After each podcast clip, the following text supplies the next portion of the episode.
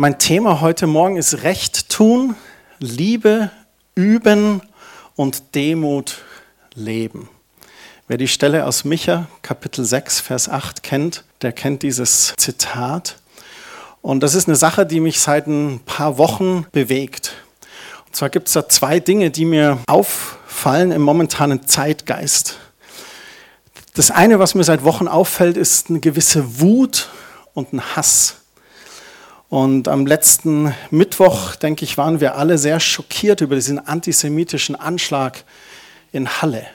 Ich habe das zuerst im Radio gehört, im Auto, und dann hieß es irgendwie Schießerei in der Innenstadt. Man wusste gar nicht, was los ist und Stadt abgeriegelt und so weiter. Und dann kam im Nachhinein ein Haus, ein äh, deutscher Mann, der versucht hat, die Synagoge in Halle am Yom Kippur, dem höchsten jüdischen Feiertag, zu überfallen. Und er kam nicht rein. Die Tür hat im Stand gehalten. Es gibt so ein Foto auch von der Tür, wo du die Einschüsse siehst. Er hat das Ganze dann als Live-Video mit einer Helmkamera gefilmt und hat sich da geäußert. Antisemitisch, ausländerfeindlich, frauenfeindlich. Also enorme Wut und Hass in dem Mann leider. Und auch im Alltag denke ich mir, manchmal nimmt die Hemmschwelle echt ab. Also beim Autofahren ändert sich das Verhalten meiner Mitmenschen ganz extrem. Da ist wie wenn nichts mehr anderes möglich ist. In Internet-Communities wie Facebook und Co., da wird auch in der angeblichen Anonymität so geschimpft und beleidigt, was das Zeug hält. Das war ganz interessant, noch während dem Anschlag, da wurde dann gleich wieder gegen Muslime und Ausländer geschimpft und beleidigt, obwohl der Täter genau das Gegenteil war. Aber man hat erstmal mit allen Vorurteilen losgelegt. Wut und Hass haben zugenommen. Ich habe da nach Statistiken gesucht. Äh, ich habe eine Statistik vom Bundesministerium des Inneren gefunden, die tatsächlich sagt, dass in den Jahren 2015 bis heute die links- und rechtsextremistischen Straftaten um circa 30 Prozent zugenommen haben im Vergleich zu den Vorjahren von 2014 und davor. Das kann man nachlesen beim Bundesministerium des Inneren auf der Website. Aber ich habe auch schon gesagt, diese Alltagsaggression, die hat zugenommen in Online-Communities oder beim Autofahren manchmal so dieses ganz normale Einfädeln oder Einschnüren. Manche, die lassen dich dann einfach nicht rein oder so. Oder die dann dir den Finger zeigen oder alles Mögliche du hast eigentlich gar nichts gemacht und du denkst, hä? Wollte eigentlich nur einfädeln, ist okay, dann fahr du vor. Oder auch auf dem Fußballplatz im Freizeitsport. Da ist dann manchmal, was ich so von der Schiedsrichterfamilie hier von den Hitzingers höre, was es da für Stories gibt oder Philipp Mayberger mir auch schon erzählt hat, so unnötig. Am 9. März gab es in der ARD eine Talkrunde, da hat der Dieter Nur, ein politischer Kabarettist, Folgendes gesagt. Er hat gesagt, es regt sich immer irgendjemand auf. Aufregung und Erregung ist ein Grundzustand unserer Zeit. Und wenn Menschen nichts zu tun haben, dann regen sie sich über Nichtigkeiten auf. Das ist was, was man einfach so ein bisschen beobachtet und das lasse ich jetzt einfach mal so stehen. Das nächste, was ich beobachtet hat, ist das Thema Toleranz. Man möchte fast meinen, gegen die Wut und den Hass erhebt sich diese Stimme der Toleranz. Toleranz ist Duldsamkeit, ein Gelten lassen oder gewähren lassen anderer oder fremder Überzeugungen, Handlungsweisen oder Sitten. Wenn jetzt jemand in München nicht bayerisch spricht, dann tolerieren wir Münchner Bürger das. Es ist okay. Habe ich jetzt Freunde gewonnen oder verloren? Fränkisch, da habe ich echt eine Affinität zu. Das kommt von dem lateinischen Wort tolerare, erdulden oder ertragen. Umgangssprachlich sagen wir auch, wer tolerant ist, der ist nachsichtig, der ist großzügig, der ist weitherzig. Und oft hat man dieses Gegenbeispiel, dass jemand intolerant ist, wenn er keine andere Meinung oder Weltanschauung gelten lässt als nur die eigene. Aber wie ist es mit der Toleranz? Hat Toleranz ihre Grenzen? Ist es gut, alles zu tolerieren? Ist die Toleranz aller Meinungen und Weltanschauungen nicht eine Anarchie, in der jeder macht, was er will. Das mit extremste Beispiel dieses Zeitgeistes ist meiner Meinung nach das anscheinende Recht der Mutter auf Abtreibung aufgrund ihrer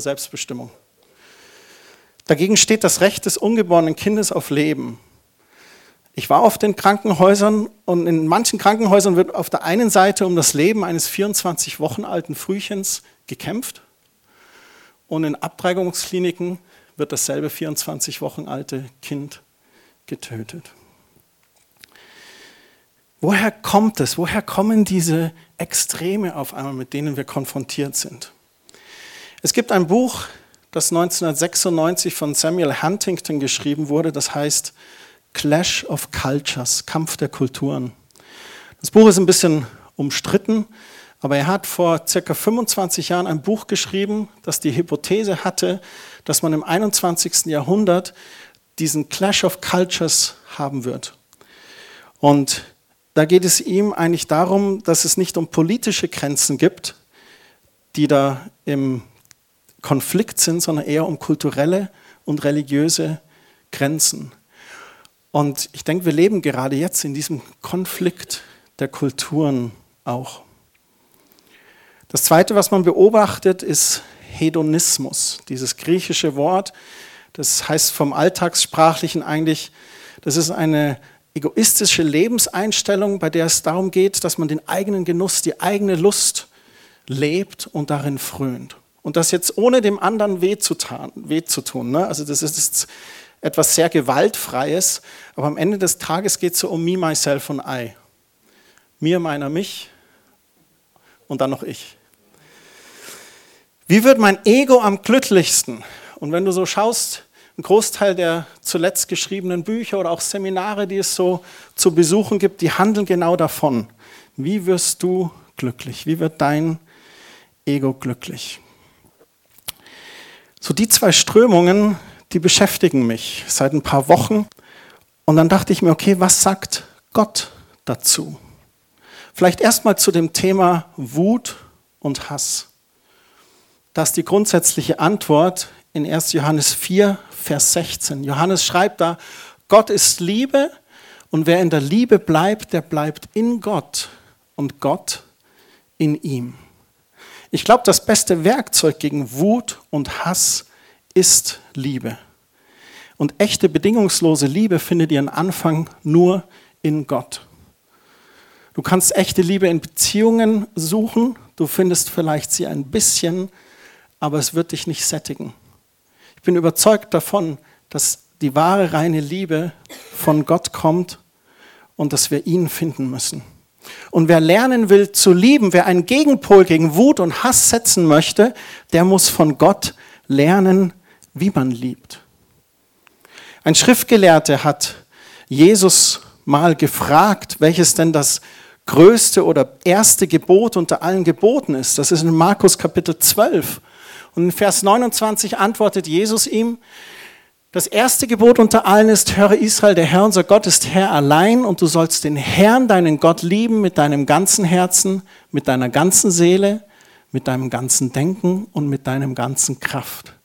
Dies ist das erste Gebot. In anderen Evangelien heißt es erste und wichtigste Gebot, den Herrn, dein Gott zu lieben. Und das zweite ist ihm vergleichbar, nämlich dies, du sollst deinen Nächsten lieben wie dich selbst. Größer als diese ist kein anderes Gebot. Wir müssen erkennen, dass Gott Liebe ist. Gott ist Liebe durch und durch und durch.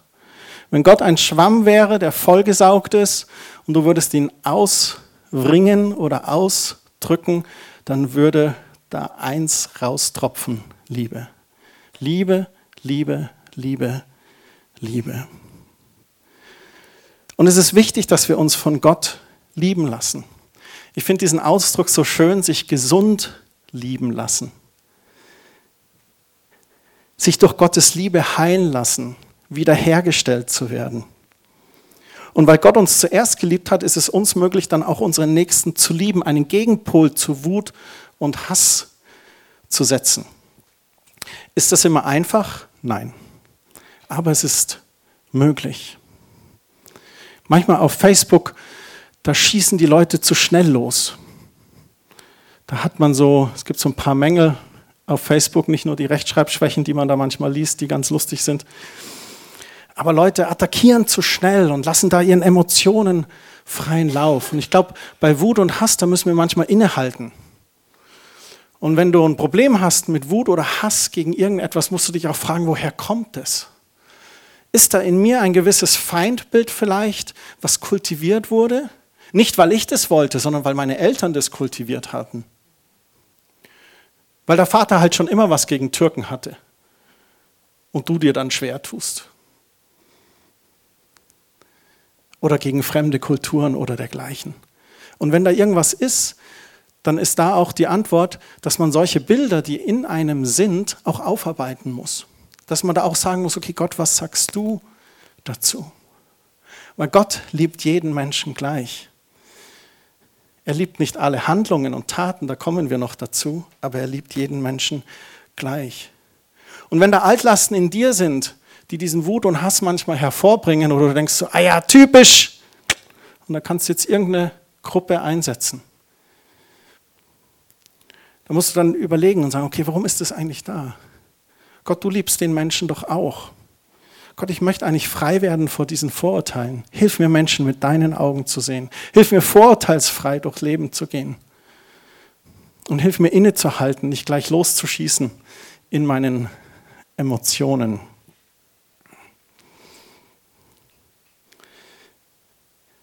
Es ist nicht immer einfach, aber es ist möglich. Liebe ist der Gegenpol zu Wut und Hass. Wie ist es mit der Toleranz? Da habe ich ein Zitat gefunden von A.W. Tozer. Es ist ein evangelischer Pfarrer oder Theologe, der kurz vor Beginn des 19. Jahrhunderts geboren wurde und in den 50ern dann gestorben wurde. Und hat ein Zitat gebracht, das ich dachte, wow, das war vor seiner Zeit. Er hat Folgendes gesagt, die Neochristen unserer Tage, also das sind die Christen, die gerade so in und trendy sind, die haben neue Seligpreisungen angenommen und deren erste lautet, selig sind, die alles tolerieren, denn sie werden für nichts Rechenschaft ablegen müssen. Wenn wir alles tolerieren, dann haben wir für nichts Verantwortung. Wer alles toleriert, der hat eigentlich keine eigenen Werte. Wenn ich alles toleriere, dann ist Pädophilie ja richtig. Wenn. Ich finde es nicht richtig. Es ist Missbrauch von Kindern. Wer alles toleriert, hat auch keine eigene Meinung, für die er einsteht und Rechenschaft ablegen muss. Wie ist es mit der christlichen Toleranz? Nun, wir haben schon gesagt, Liebe ist der Gegenpol zu Wut und Hass. Christliche Toleranz ist von christlicher Liebe bestimmt. Und diese christliche Liebe aber sagt dem Menschen auch unangenehme Wahrheiten, damit er den richtigen Weg finden kann. Die christliche Liebe des Vaters sagt, nee, nee, Christian, das war jetzt nicht gut, das war eine Notlüge, das machen wir nicht. Das ist nicht mein Wert, so bin ich nicht, mein Charakter, das war nicht in Ordnung. Gott toleriert nicht meine Notlügen. Christliche Toleranz, die unterscheidet sich vom gegenwärtig vertretenen Toleranzbegriff, der meiner Meinung nach sehr verdreht ist. Die weltliche Toleranz sagt, ich erduld alles. Christliche Toleranz sagt, Gott liebt jeden Menschen gleich, aber duldet nicht jede Handlung. Die nicht geduldeten Handlungen, die nennt Gott Sünde. Die nennt er beim Namen. Sünden sind Taten, die nicht Gottes Werten entsprechen. Wir Christen, wir wollen und werden unsere Werte auch nicht mit Druck oder gar Gewalt durchsetzen, wie das manche andere Religionen tun. Aber wir sollten trotzdem Gottes Werte mit Mut und mit Klarheit vertreten. Wir dürfen da ruhig auch mal unseren Mund aufmachen und zu unseren Werten stehen. Zu etwas zu sagen, nee, das sehe ich anders. Nein, das finde ich nicht in Ordnung. Nee, diese Werte kann ich nicht vertreten. Nein, das finde ich unmenschlich. Wie gehen wir am besten vor? Diese Stelle hier aus Micha 6, Vers 8. Es ist dir gesagt, Mensch, was gut ist und was der Herr von dir fordert. Was anders als Recht tun, Liebe üben und demütig wandeln mit deinem Gott. Recht tun, Liebe üben, Demut leben. Das hebräische Wort, was hier genutzt wird, heißt Mishpat für Recht tun. Mishpat bedeutet ein Gericht oder Urteil sprechen oder ein Wort aussprechen. Beim Recht tun, da geht es darum, das Richtige zu tun, das richtige Urteil zu fällen. Wie fällen wir das richtige Urteil?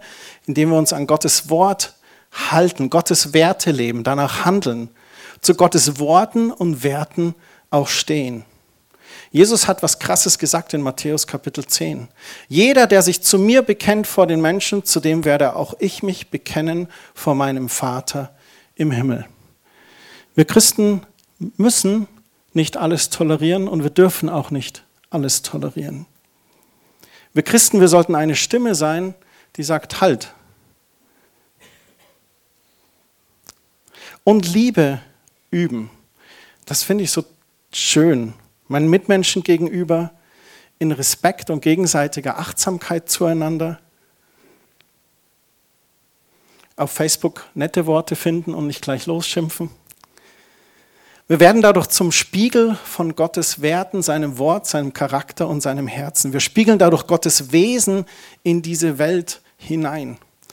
Und ihr kennt das sicherlich, mir passiert das öfters oder ist mir passiert in der Laufbahn meines Christseins, ja, du bist doch Christ, du machst doch das und das oder so. Oder du als Christ, du machst doch so und so. Leute beobachten dich, Leute schauen dich an. Und ich sage das ganz ohne Druck. Aber ich habe letzte Woche auch schon gesagt, wir sind eigentlich alle so Influencer. Ne?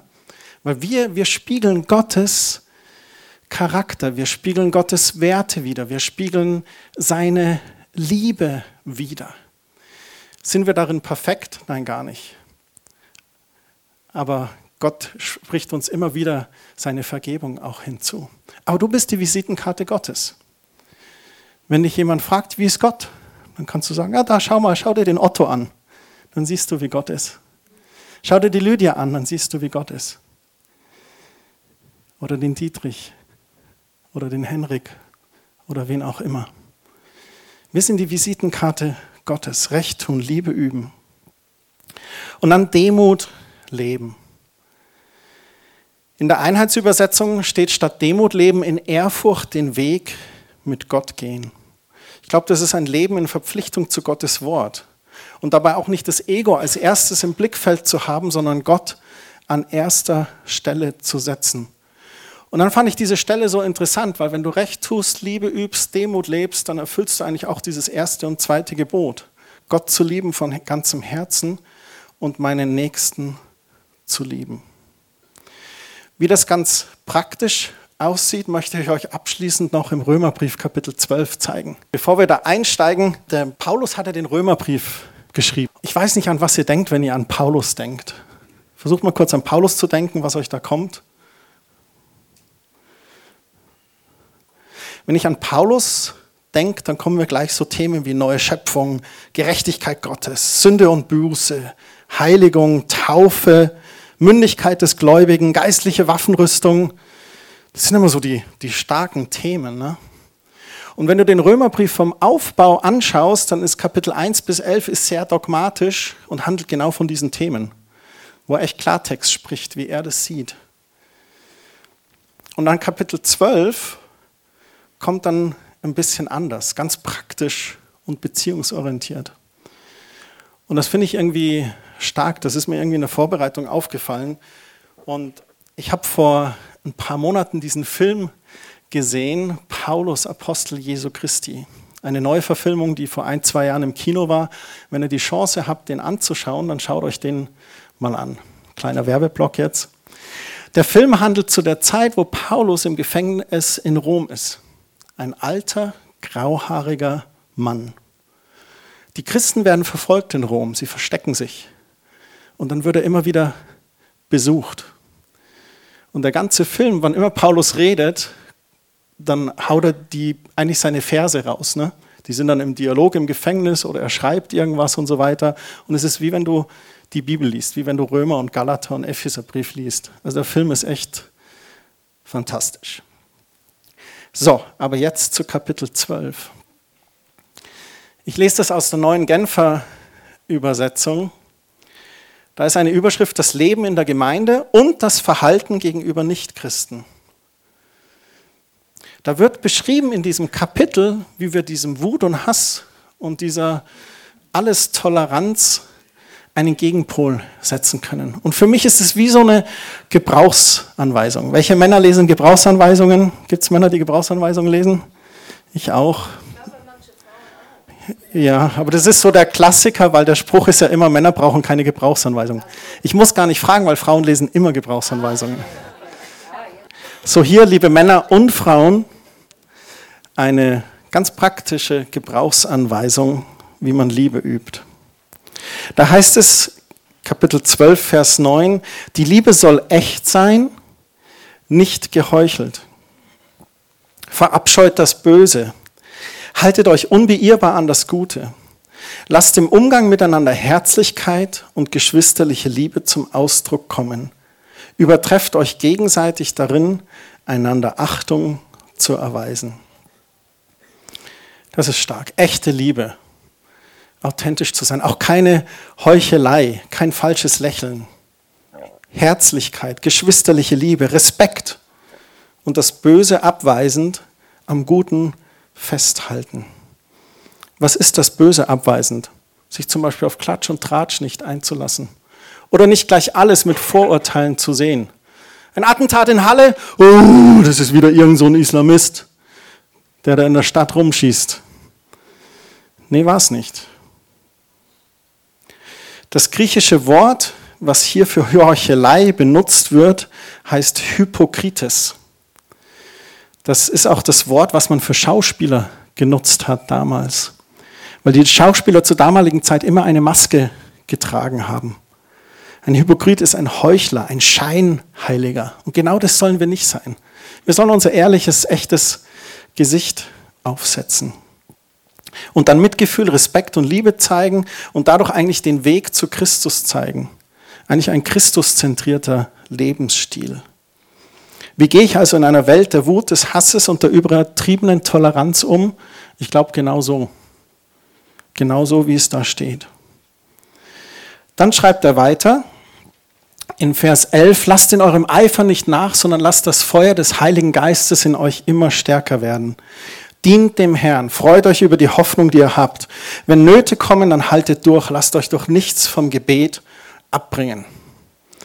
Das klingt jetzt schon wieder mehr nach Paulus. Aufforderung zu einem geistlichen Lebensstil. Brennendem Geist, dem Herrn dienend, an der Hoffnung freuend, in der Not ausdauernd und vor allem durch nichts vom Gebet abbringen lassen. Er nutzte ein sehr ausdrucksstarkes griechisches Wort, proskatertuntes. Das heißt beharrliche Ausdauer. Proskatertuntes. Beharrliche Ausdauer. Das ist eine doppelte Verstärkung des Wortes Geduld. Beharrliche Ausdauer beim Gebet. Beim Gebet dran zu bleiben. Im Vers 13 sagt er dann, helft Gläubigen, die sich in einer Notlage befinden. Lasst sie mit ihrer Not nicht allein, macht es euch zur Aufgabe, gastfreundlich zu sein. Das ist für mich einfach Liebe in Aktion. Liebe in Aktion. Einfach mal machen. Ich weiß nicht, ob ihr den Kommissariatsleiter Schnabel vom Dresden-Tatort kennt. Sagt er mal, liebe Kollegen Kolleginnen, einfach mal machen, nicht immer nur reden. Ich liebe diesen Satz. Ein Ausbilder bei der Bundeswehr hat es auch zu uns gesagt. Nicht immer nur reden, einfach mal machen. Liebe in Aktion zeigen. Vers 14, segnet die, die euch verfolgen. Segnet sie, verflucht sie nicht. Ja, mei, wir sind mir, gell? Und die normale bayerische Reaktion ist oftmals ein ganz derbes Fluchen. Gefreut mich sakrisch, dass du da bist? Ist jetzt kein Fluchen, aber ich fluche jetzt auch nicht. Ich kann das gar nicht, ich bin ja Pastor. Und ähm, aber wir sollen anders reagieren. Wir sollen sogar die Feinde lieben, für sie beten, sie segnen und das ist so richtiger Jesus Lifestyle. Also das ist so dieser totale Unterschied, die andere Wange hinzuhalten. Der verflucht dich, dann segne ihn noch extra. Ich mache das beim Autofahren. Wenn du dann siehst du sie durch die Schau. Ich segne dich, geh hin und sündige nicht mehr.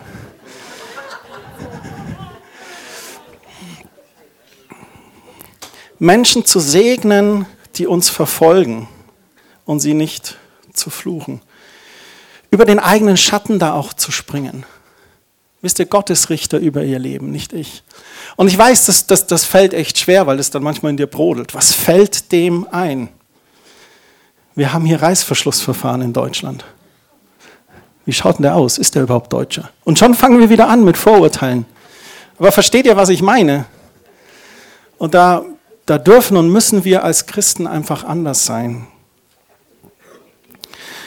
Vers 15, freut euch mit denen, die sich freuen. Weint mit denen, die weinen. Einfach auch authentisches, ehrliches Mitgefühl zu tragen. Wir müssen kein Hansi-Superchrist sein. Wir müssen keine Masken tragen, um irgendeinen Superman-Christ zu beweisen. Manchmal tun wir uns das schwer. Wir sehen eine Person, die weint und wollen die trösten und dann denken wir so nicht, okay, was, was, was kann ich, oh, welcher Bibelvers, welcher Heiliger Geist, bitte, oh, welcher Bibelvers wird jetzt genau ins Herz treffen? Und das, das, das ehre ich, das, da habt ihr allen Respekt vor mir, so zu denken. Aber manchmal braucht es das gar nicht. Weinen mit den Weinenden. Einfach in den Arm nehmen. Einfach da sein. Ganz unverkrampft. Mitfühlen.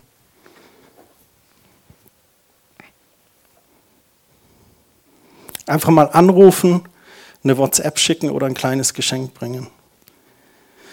Dann im Vers 16, lasst euch im Umgang miteinander davon bestimmen, dass ihr ein gemeinsames Ziel habt. Seid nicht überheblich, sondern sucht die Gemeinschaft mit denen, die unscheinbar und unbedeutend sind. Haltet euch nicht selbst für klug. Er spricht darüber, die Einheit zu wahren. Eine demütige Haltung, die zeigt, ich kann und weiß nicht alles besser, ich brauche dich. Übrigens ist Einheit ist nicht, dass einer sagt, wie es ist und alle nicken und sagen ja. Das ist nicht Einheit. Einheit ist der gemeinsame Konsens von allen. Und im Leib Christi ist es genial, weil die Einheit durch den Heiligen Geist geschaffen wird. Und da bin ich so dankbar in Quelltor, weil wir das so oft erleben. Sei es in den einzelnen Teams, unter den Mitarbeitern, in der Gemeindeleitung. Das ist einfach genial. Haltet euch nicht selbst für klug. Bin immer wieder erstaunt. Wer von euch ist auf Facebook? Ich rede immer hier von Facebook. Darf ich mal, wer ist auf Facebook? Wer ist auf Instagram? Wer auf Twitter? Gar niemand. Twitter ist irgendwie out. Die Aktien sinken. genau. Und bin immer wieder erstaunt in diesen Online-Communities, wie viele Professoren und Doktoren und Ingenieure und kluge Leute es gibt. Die immer so Sätze raushauen von Dingen, von denen sie überhaupt keine Ahnung haben. In dieser Anonymität, da bist du so klug. Und manchmal ist es einfach demütig zu sein und sagen, nee, weiß ich jetzt eigentlich gar nicht, habe ich keine, keine Antwort. Die Gemeinschaft mit denen zu suchen, die unscheinbar und unbedeutend sind. Das finde ich klasse. Die nicht auszustoßen, sondern die in die Gemeinschaft zu inkludieren. Den Menschen am Rande wahrzunehmen. Abschließend Vers 17 vergeltet niemand Böses mit Bösem. Bemüht euch um ein vorbildliches Verhalten gegenüber jedermann. Wenn es möglich ist und soweit es an euch liegt, lebt mit allen Menschen in Frieden. Recht euch nicht selbst, liebe Freunde, sondern überlasst die Rache dem Zorn Gottes. Wenn du beruflich Auto fährst, vielleicht tust du dir diesen Vers 19 ausdrucken und aufs Lenkrad kleben. Denn es heißt in der Schrift, das Unrecht zu rächen ist meine Sache, sagt der Herr. Ich werde Vergeltung üben. Mehr noch, wenn dein Feind hungrig ist, gib ihm zu essen. Hier wieder dieser Jesus-Lebensstil, Jesus-Lifestyle. Und wenn er Durst hat, dann gib ihm zu trinken. Ein solches Verhalten wird ihn zutiefst beschämen. Ich hätte als Paulus noch hingeschrieben, Komma und ihm die wahre Liebe Gottes zeigen. Was ist dein Anteil an dem Konflikt, durch den du Frieden schaffen könntest? Ist oft so in so Konflikten, ne? wenn wir so fühlen wie, oh, Herr, räche dich jetzt. Wir sehen dann immer, ja, du hast und du und deins und du und mein Vermieter und mein Chef und meine Frau. Nee, was ist dein Anteil? In den Spiegel schauen, Selbstreflexion. Was ist dein Anteil an dem Konflikt, durch den du Frieden schaffen könntest? Und dann Gott wirklich Gott sein zu lassen und nicht selber Gott zu spielen. Die Dinge vor Gott ganz bewusst auf den Altar zu legen und dann loszulassen, sie nicht wieder in die eigene Hand zu nehmen. Und dann sagt er abschließend hier im Vers 21, lass dich nicht vom Bösen besiegen, sondern besiege Böses mit Gutem. Wie kann man Wut und Hass und Toleranz, übertriebener Toleranz, einen Gegenpol setzen? Ich glaube, erstens durch Liebe Gott und liebe deinen Nächsten wie dich selbst. Und als zweites diese Stelle aus Micha 6, Vers 8. Recht tun, Liebe üben, Demut leben. Das sind für mich biblische Wege gegen Wut und Hass und übertriebene Toleranz. Jesus war mit diesen Dingen auch konfrontiert. Der Neid und Eifersucht der Pharisäer, wie sie ihm eine Falle stellen können. Wut. Und auch der Hass vor Pilatus. Ans Kreuz mit ihm.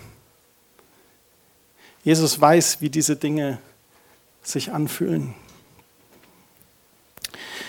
Jesus hat seinen Jüngern die Füße gewaschen.